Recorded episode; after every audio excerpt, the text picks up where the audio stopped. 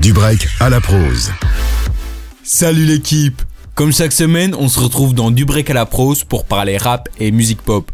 Aujourd'hui, on va revenir sur les dernières actus qu'il ne fallait pas louper. On commence comme chaque chronique actu avec Booba. La rumeur d'un nouvel album du Duc refait surface sur internet. Lancé en 2019 après la publication d'une photo par Bedozo sur laquelle on voyait un dossier qui semblait être un album fantôme. Internet s'emballe alors, mais le Duc ne réagit pas.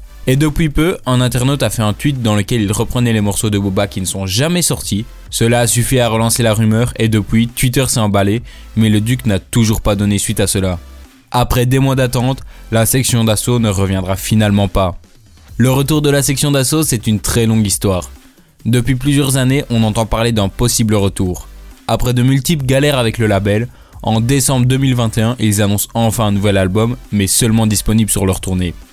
Finalement repoussé à plusieurs reprises, Gim s'est enfin prononcé sur cet album.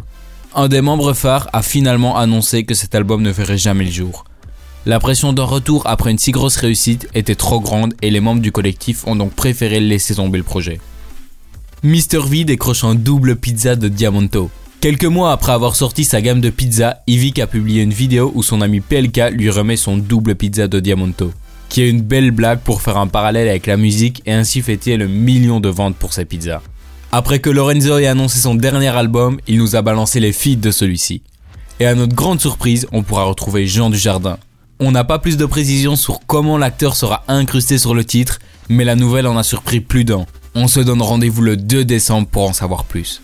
On termine avec le nouveau Astérix et Obélix. Le film de Guillaume Canet est directement connecté au monde du rap puisqu'on pourra retrouver Orelsan, Big Flo et Oli, Angèle ou encore un petit caméo à Jules.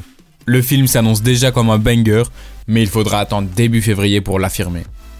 Moi, je vais devoir rendre le micro, mais on se retrouve dès demain à midi ou vendredi prochain à 16h50 pour du break à la prose.